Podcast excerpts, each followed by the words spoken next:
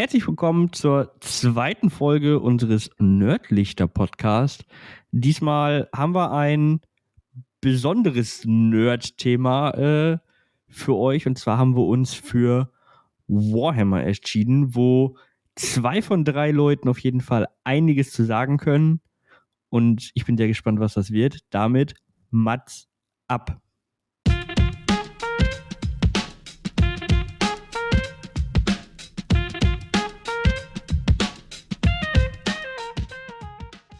Ja, hallo erstmal. Genau.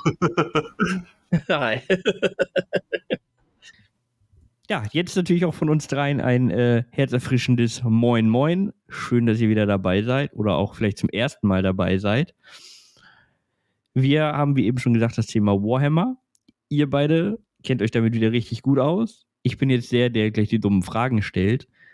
Und ich glaube, ich fange einfach an mit der ersten dummen Frage was zur Hölle ist Warhammer? Das letzte Mal, als ich Warhammer gesehen habe, da bin ich hier durch die Innenstadt gelaufen und habe irgendeinen Laden gesehen, wo da dran steht. Frage ist, welches Warhammer? Meinst du das Fantasy Warhammer oder meinst du das Sci-Fi Warhammer? Da stand Warhammer dran. Ja, ähm, na, das sind die offiziellen Games Workshop-Läden. Also die meisten kennen eigentlich mittlerweile Warhammer 40.000, ist äh, halt sehr futuristisch gehalten. Und äh, darum wird es heute wahrscheinlich auch in erster Linie gehen. Es gibt allerdings auch, äh, oder zumindest früher gab es halt Warhammer Fantasy, ähm, ist mittlerweile Age of Sigma. Age of Sigma ist das jetzt. Ja, hat sich entwickelt, genau, zu Age of Sigma. Ähm, ist halt ja nochmal ein deutlich anderes Setting.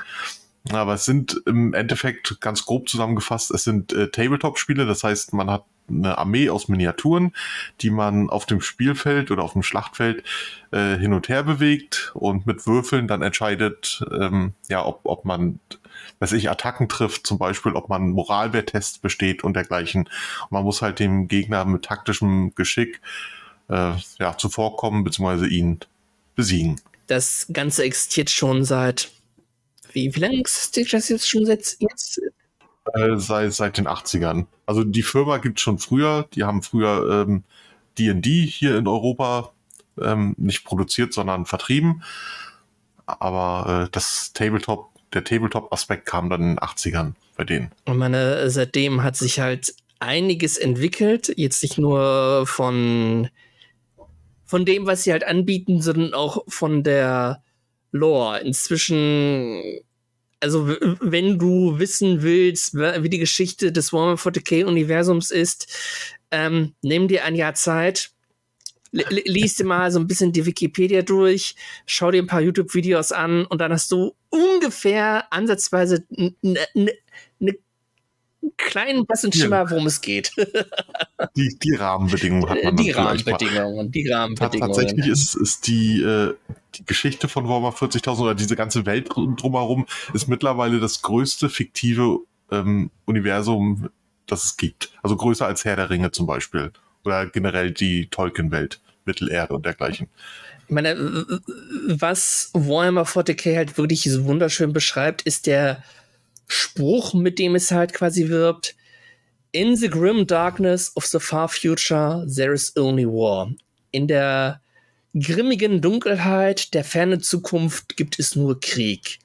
Und das ist halt wirklich Warhammer 40k. Es ist ein Kriegsspiel, ähm, das stellenweise ziemlich extrem over the top ist.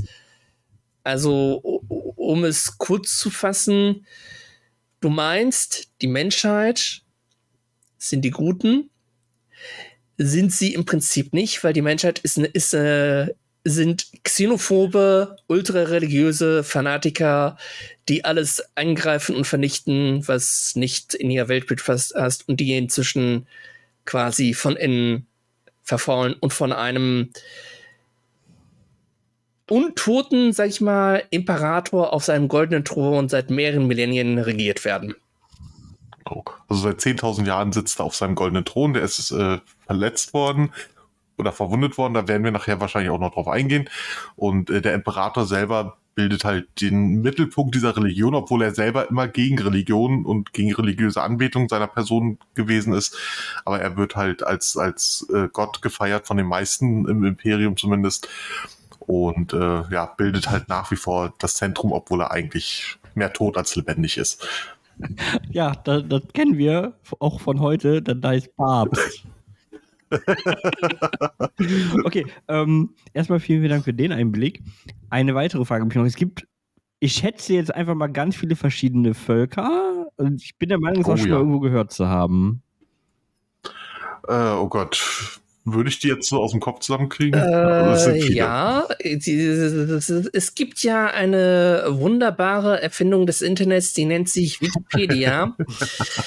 ähm, also, es gibt verschiedene Völker, Fraktionen. Es gibt das Chaos. Es gibt die Dark Angels. Es gibt die Dark Elder. Die, die Elder sind quasi die Elfen des Warhammer 40k-Universums. Es gibt die Elder. Es gibt Eldarin mittlerweile ganz wichtig. Kann ich nachher auch mal drauf eingehen? Es gibt die imperiale Armee, es gibt die Inquisition, es gibt die Necrons, äh, untote Roboter, die quasi vor mehreren Millionen Jahren das, die Galaxie beherrscht haben und jetzt wieder dabei sind, das, den ursprünglichen Zustand wiederherzustellen. Es gibt die Orks, Pflanzenwesen. Es gibt die Space Marines, es gibt die Space Wolves, es gibt die Tau. Äh, die Tau kommen den Guten noch am, am nächsten, haben aber ein ziemlich rigides Kastensystem. Es gibt die Tyranniden. Stell dir Aliens vor mit Steroiden und extrem hungrig, die quasi alles in ihrem Weg auffressen. Und seit neuestem gibt es äh, die Sons of Wotan Ich liege auf Wotan. Oder wieder die Sons of Wotan. Ähm, Space-Zwerge. Okay. Wo du, wo du gerade Orks gesagt hast, im, im Zusammenhang mit, ich glaube, es war damals Warhammer, wo mir dieser, wo mir ein Fun Fact erzählt worden ist. Mhm. Ähm, ich bin der Meinung, mal gehört zu haben, dass die Orks eigentlich strunzenblöde sind und ihre Waffen nur funktionieren, weil sie so unglaublich magisch sind, aber es gar nicht wissen. Das, die Ma- Magie oder äh, ja auch, auch die Technik bei den Orks funktioniert nur, weil die Orks daran glauben. Es gibt halt den, den War, also Wag geschrieben, wird aber War ausgesprochen. Äh, eigentlich müsste es gebrüllt werden, aber äh, ja, ich nehme Rücksicht auf die Nachbarn. ähm, und und die, dieser War wird halt von, von den Göttern Gorg und Morg genutzt. Und äh, der sorgt im Grunde dafür, dass, dass die Magie bei den Orks funktioniert, dass halt äh, Ps- Psychokräfte funktionieren, dass diese zusammengewürfelten Schrotthaufen, die sie benutzen, trotzdem irgendwie noch fahren oder schießen oder was auch immer. Und äh, ja, tatsächlich haben die so eine latente Magie, die sie eigentlich überall mit reinspielen lassen, ohne es zu wissen, so wie du das ja eben schon gesagt hattest. Ganz wichtig, in jedem Ork-Raumschiff gibt es einen großen, dicken, fetten roten Knopf, der, wenn der oberste Ork draufdrückt, mächtig Wumms macht und der Antrieb mächtig Wusch Ja, macht. genau. Ich gehe davon aus, das klang gerade sehr nach der offiziellen Erklärung. ja, bei den Orks. Ja. Und ganz wichtig auch noch, was rot ist, ist schneller. Ja gut, Ferrari, ist klar. Würde ich auch so sehen. Genau. Und es funktioniert tatsächlich. Die roten Autos bei den Orks sind tatsächlich die schnellsten. Ja, frag nicht. Okay. Ja, damit von, von Magie und, und dummen Leuten. Äh, ich weiß nicht, wie ich diesen Übergang jetzt machen will. Äh, wie hat alles angefangen? Also geschichtlich, so warum ist da alles kaputt? Warum ist der Krieg? Ihr wisst das bestimmt alles. Jetzt, jetzt euer Part. Genau, das lasse ich jetzt mal erklären. Okay, ähm, ich versuche mich kurz zu fassen. Also, wenn ich in der, in der fünf Minuten noch bei Adam bin, dann unterbrecht mich. Also, Hintergrund ist einfach, ähm, in der Urzeit, in der Urzeit der Menschheitsgeschichte, hat die Menschheit sich sehr weiterentwickelt. Es kam dann zu einem dunklen Zeitalter der Technologie, weil diese Hochtechnologie dann irgendwann angefangen hat, sich gegen die Menschen zu wenden, versagt hat und so. Und quasi all das, was die Menschheit erreicht hatte, ist zusammengebrochen. Es gab dann auf der Erde Bürgerkriege und so, das heißt dann das Zeitalter der Zwietracht. Es gab aber auch Leute, die halt prophezeit haben, irgendwann wird jemand kommen, der die Erde vereinigen wird. Das ist dann der Vereinigungskrieg, wo der Imperator das erste Mal aufgetaucht ist. Der Imperator hat dann halt die Erde vereinigt mit den Prototypen der Space Marines, den Thunder Warriors heißt das mhm. ja. Ähm, und ist dann halt irgendwann ins All aufgebrochen. Aber vorher, was halt auch sehr wichtig ist, ähm, der Imperator hatte so ein bisschen eine Zukunftsvision. Er wusste halt, was ungefähr geschieht und so. Und hat dann halt sich zur Unterstützung 20 Kinder erschaffen. Also Klonkinder quasi. Das sind die Primarchen. Ähm, der große Gegenspieler oder einer der großen Gegenspieler im Warhammer 40k-Universum ist das Chaos. Es gibt vier Chaosgötter. Ich werde jetzt nicht detailliert darauf eingehen, nur es gibt halt zum Beispiel Großvater Nörgel, wer von seinen Anhängern genannt wird, der der Gott von Pestilenz, Krankheiten und sowas ist. Und es gibt halt Korn, berühmt für den Spruch, Blut für den Blutgott, Schädel für den Schädelthron. So. Und diese vier Chaosgötter, die normalerweise nicht sonderlich miteinander zusammenarbeiten, haben sich dann zusammengetan, haben über der Bootkammer der Primarchen einen Warpsturm hervorgerufen und diese Embryonen quer über die Galaxie verstreut. So. Was hat der Imperator getan? Er hat dann nicht nochmal neue Kinder erschaffen, sondern halt quasi Legionen erschaffen. Die zukünftigen Space Marines. Und ist dann halt mit diesen Marines aufgebrochen ins Universum, in die Galaxie und hat nach und nach halt seine Kinder ähm, wieder aufgefunden, was manchmal mehr, mal weniger gut funktioniert hat. Es gibt zum Beispiel einen Primarchen, der nennt sich Angron. Den hat er quasi mitten aus einer Todesschlacht im Kolosseum hervorgeholt, was er ihm nicht verziehen hat. Aber das ist halt was äh, für später. Und es kam zu dem großen Kreuzzug, wo der Imperator halt seine 20 Kinder aufgefunden hat, um dann versucht hat, die Gebiete, ähm, die die Menschheit früher äh, beherrscht hat, wieder zusammenzukriegen er hatte einen Lieblingssohn, das war Horus. Ähm, nicht wie der ägyptische Sonnengott, der hat einfach nur den, denselben Namen. Fun Fact: Von den 20 Space Marines Legionen existieren zwei nicht mehr. Die wurden komplett aus der Geschichte gelöscht und es, niemand weiß wieso.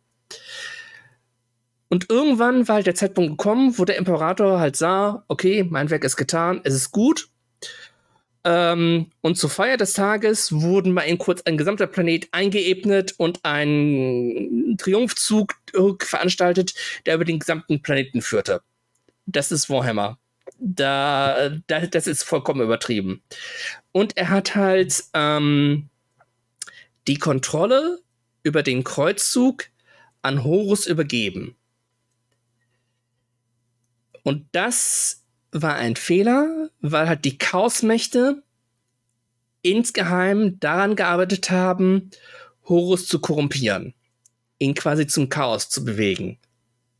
Was sie auch geschafft haben, so dass er und acht andere seiner Primarchenbrüder zum Chaos übergelaufen sind und die Horus-Heresie, der große Bruderkrieg, ausgebrochen war und Veni, jetzt bist du dran. Okay.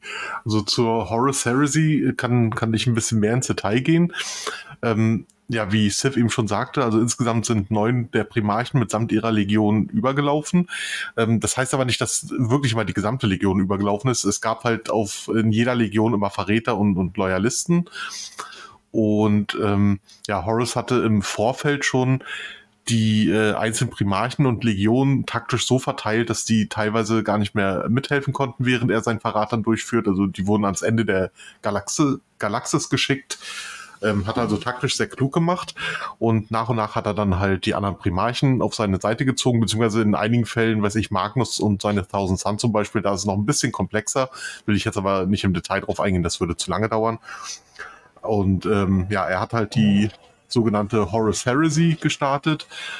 Ähm, der große Bruderkrieg zwischen den Space Marines, äh, die Orden, äh, die Legion damals ja noch, haben gegeneinander gekämpft.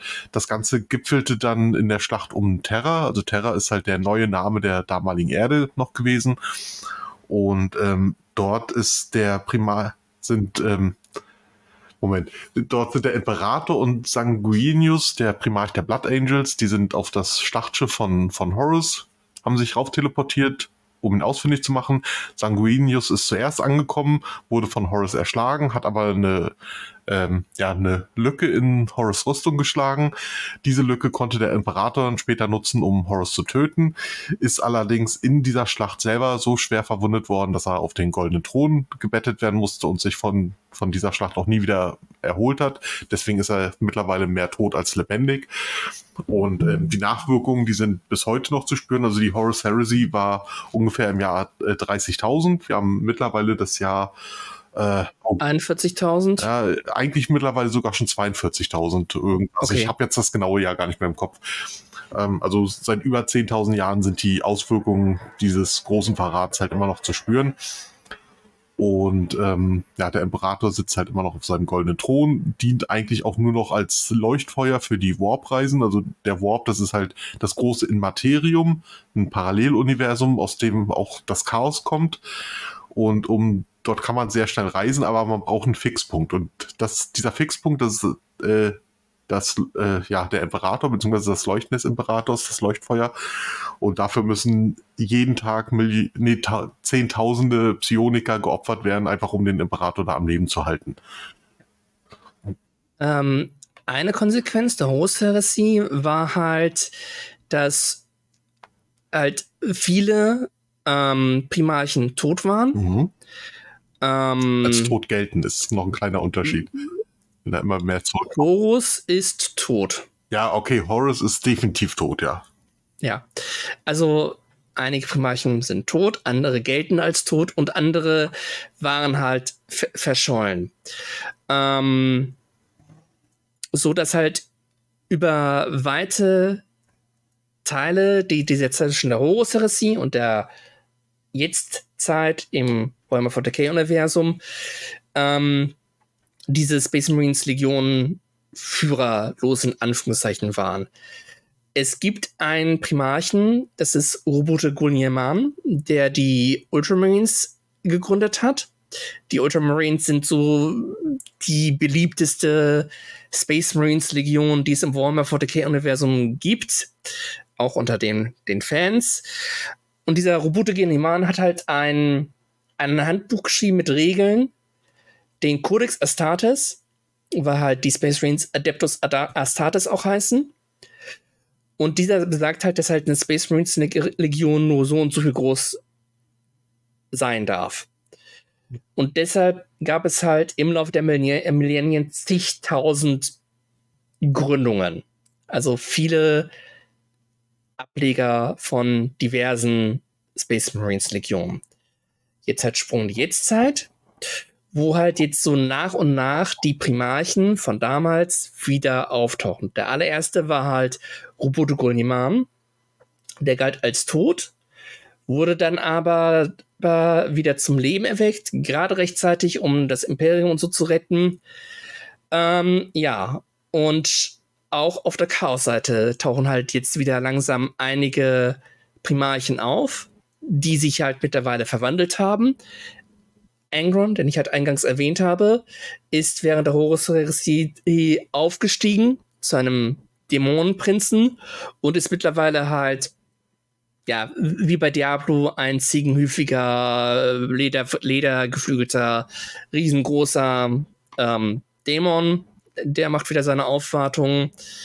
Ähm, es heißt, dass halt äh, von der Nachfolgelegion von Horus, dass die auch mal wieder aktiv werden, äh, wo halt Abaddon, der Despoiler, ich weiß gerade den deutschen Namen nicht, der jetzt auch in der Zwischenzeit immer wieder für Turbulenzen gesorgt hat, der jetzt auch wieder seine Aufwartung machen will und so weiter und so fort. Also es deutet halt darauf hin, dass nach und nach etwas Großes geschehen wird weil eben, wie gesagt, immer mehr und mehr Primarchen wiederkehren, sowohl von der guten Seite wie auch der bösen Seite. Es wird interessant werden. Es wird interessant werden. Genau. Und, und ich sehe in Weses Blick lauterler Fragezeichen.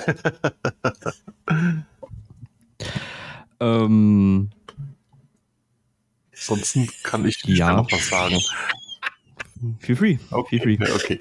Ähm, nee, Sif hatte ja eben schon Abaddon angesprochen. Abaddon ist damals der erste Captain von, von Ho- Horus gewesen und hat äh, nach seinem Tod die äh, Black Legion übernommen, beziehungsweise ursprünglich hießen sie Lunar Wolves, dann wurden sie in Sons of Horus umbenannt und mittlerweile äh, seit der Horus Heresy heißen sie einfach nur Black Legion.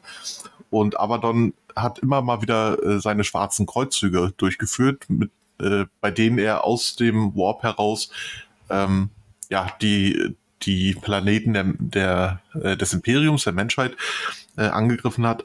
Und speziell sein 13. schwarzer Kreuzzug ist besonders verheerend gewesen, weil er ein, weil dieser Kreuzzug einen riesigen Riss durch das, ähm, durch das Universum erschaffen hat, das, ähm, wodurch halt zwei äh, Galaxien quasi entstanden sind, die voneinander ziemlich ab, abgeschnitten sind. Also das, äh, ähm, oh Gott, Sanctum und Nihilum. Sanctum und Nihilum, irgendwie, irgendwie so hießen sie. Ich habe es jetzt gerade gar nicht mehr so Mhm. hundertprozentig im Kopf. Ähm, und äh, das ist halt so, so ein groß, äh, so, so ein großes Ereignis gewesen jetzt in letzter Zeit. Danach kam noch der Indomitus-Kreuzzug. Ähm, Sif hat ja eben schon erwähnt, dass Rubut wieder zurückgekommen ist, der Primarch der Ultramarines. Und der führt den äh, sogenannten Indomitus-Kreuzzug an, hat auch eine neue Art von Space Marines erschaffen. Die ursprünglichen Space Marines äh, sind halt genmanipulierte Krieger, die insgesamt 19 verschiedene Organe zusätzlich bekommen haben, sowas wie ein zweites Herz und, und äh, weiß ich, der Malablagerung und ja, alles Mögliche, um besser zu kämpfen. Und die sogenannten Primare Space Marines, äh, die haben sogar nochmal vier zusätzliche Organe, die haben jetzt also insgesamt 23 Organe zusätzlich zu den eigentlichen, die sie hatten und äh, sind halt nochmal eine bessere Art der Space Marines quasi. Und das ist halt äh, auch auf Robutes ähm, Mist gewachsen, wollte ich gerade sagen. Nein, aber das ist halt auch so, so Robutes Werk gewesen, die Primare Space Marines. Und mit denen hat Ja. dann Indomitus Kreuzzug durchgeführt, um halt äh, das Imperium wieder zu vereinen. Und das ist jetzt der aktuelle Stand in der Geschichte. Okay. Das, das ist eine sehr, sehr kurze Fassung gewesen. ja, und auch eine. Ich würde jetzt behaupten, nicht behaupten, dass ich irgendwo an irgendeiner Stelle ausgestiegen bin, gedanklich, aber doch.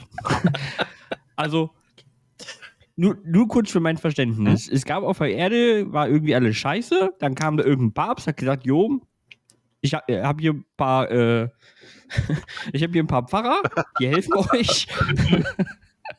äh, und dann hat er irgendwann angefangen zu leuchten. Nee, Was? nein, nein. Also der, der Imperator ist halt schon immer äh, was ganz Besonderes gewesen, eine ganz besondere Schneeflocke.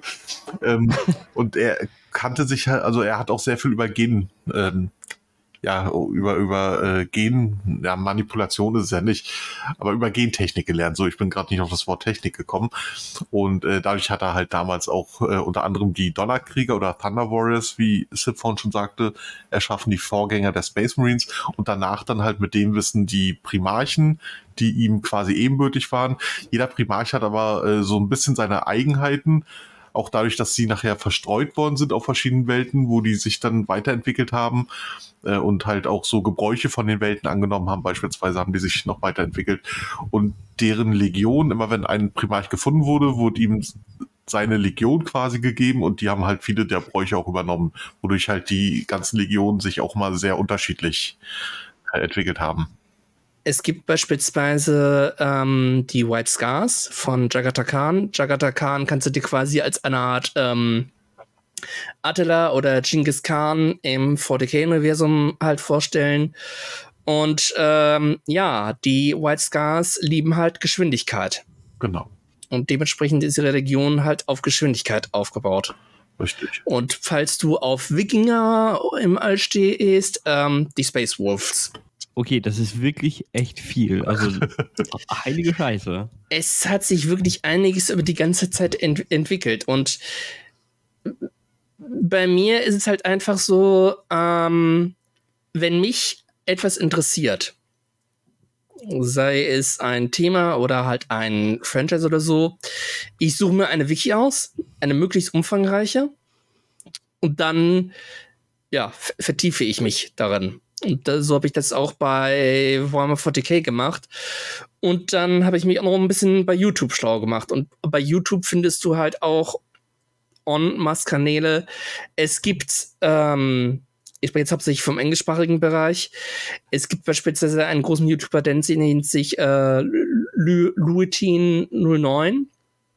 Und ähm, ja, der macht wirklich extreme Deep Dives in die verschiedensten Topics von Warhammer 40 und ein Running Gag ist es halt bei, quasi bei ihm, okay, ähm, ich wollte eigentlich ein kurzes Skript schreiben und ist dann doch wieder etwas länger geworden. So Videos von einer Stunde oder 90 Minuten Länge sind bei ihm Standard, aber es ist halt sehr interessant, was er erzählt und so.